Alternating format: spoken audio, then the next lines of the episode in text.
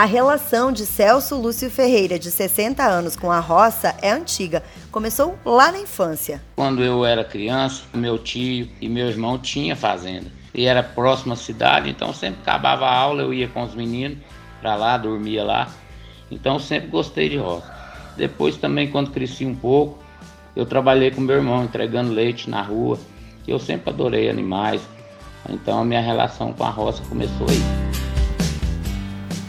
Depois disso, ele deixou o campo de lado. Foi bancário, comerciante, dono de padaria e de restaurante. Morou em Tiros, Minas Gerais, Pires do Rio, em Goiás, e Brasília, no Distrito Federal, mas sempre com o mesmo pensamento: o desejo de recomeçar na roça.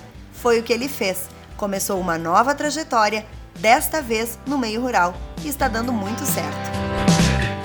Eu sou Graziela Andreata e este é o podcast Histórias e Saberes do Campo, produzido pela Emater do Distrito Federal. No episódio de hoje, a gente vai ouvir a história do Celso e de como é possível começar do zero e empreender no campo.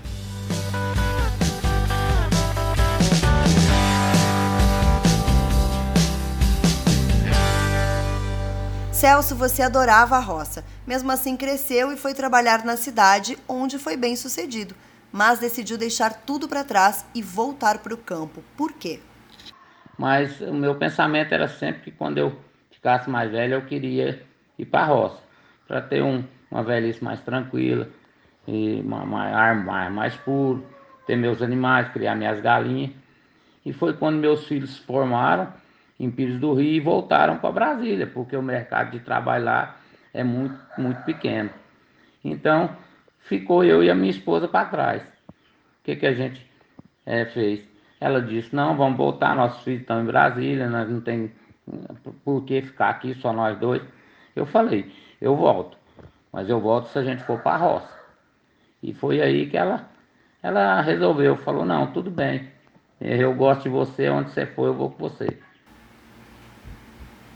A esposa do Celso é a Gina Consuelo Ferreira, que também participa deste podcast. Gina, como foi essa transição? Realmente não foi fácil, porque eu sempre nasci e morei em cidade. Mas eu conheci o Celso e ele sempre gostou de, de, de fazenda, de mexer com a terra, de lidar com os bichos.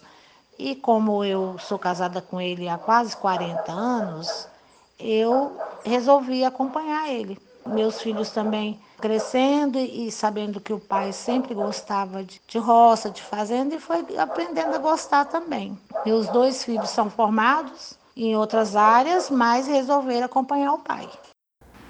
Mas as mudanças não pararam por aí, né? Nessa trajetória de empreendedorismo de vocês também surgiram algumas dificuldades. Como que elas aconteceram e como que vocês superaram?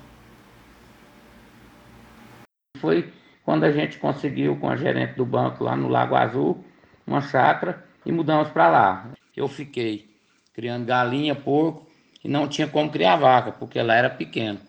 Mas tinha um vizinho que fazia queijo e eu comecei a comprar o queijo dele e o leite e trazer para Brasília. Aí minha esposa começou a fazer doce, biscoito, pão de queijo congelado. Vim para a rua e fui abrindo clientes, abrindo clientes. Até que a mulher resolveu vender a chácara. Aí eu vim para o Incra 7, para outro amigo meu.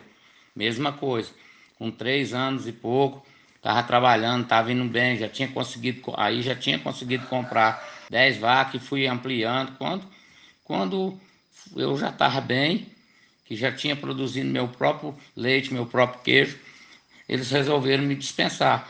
Aí foi quando eu vim cá pro, pro rodeador. Então agora também os proprietários resolveram vender foi aonde que se deu aquela que eu tinha vontade de parar, mas graças ao Mário Pascoal, eu tô aqui hoje aí feliz e esperando a mudança para a minha nova chácara, com a minha família. Celso Lúcio Ferreira e Gina Consuelo Ferreira, muito obrigada pela entrevista. Sucesso para vocês nesse mais novo recomeço. Agora a gente vai conversar com o Mário, que o Celso citou na entrevista. É o Mário Pascoal, extensionista da Emater DF, que acompanha a família do Celso nos últimos quatro anos e que ajudou a família dele no encaminhamento de crédito para comprar a chácara. Mário, uma das dificuldades dos agricultores familiares e dos pequenos agricultores para crescer são os recursos, que às vezes são escassos, né, e as áreas que são pequenas. E também tem aí um pouco de medo de arriscar. Como contornar essas dificuldades? Tem uma máxima que a gente sempre fala né, nesse, nesse setor que diz que nem sempre produção máxima quer dizer lucro máximo, né? E nesse sentido que entra a orientação técnica, né, da estruturação de rebanho, da parte tecnológica mesmo, né, de fazer melhor com menos, buscando uma vaca mais produtiva, né, a maximização também da mão de obra, então é nesse aspecto que a Emater entra, né, ajustando né, todo o processo tecnológico e viabilidade econômica. Mário Pascoal, muito obrigada pela entrevista.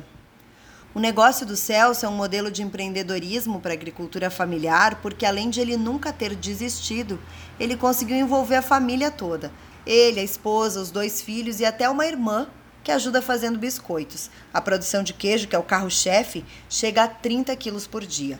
E a propriedade que a família comprou agora tem 12 hectares, fica na área rural de Cocalzinho, no estado de Goiás. Os preparativos para a mudança, que envolvem todo mundo, mais 35 vacas, 14 porcos e cerca de 100 galinhas, já começaram. E se tudo der certo, todos devem estar no novo local, agora próprio, em 30 dias. Você acabou de ouvir o podcast Histórias e Saberes do Campo, produzido pela Emater do Distrito Federal. Até o próximo episódio.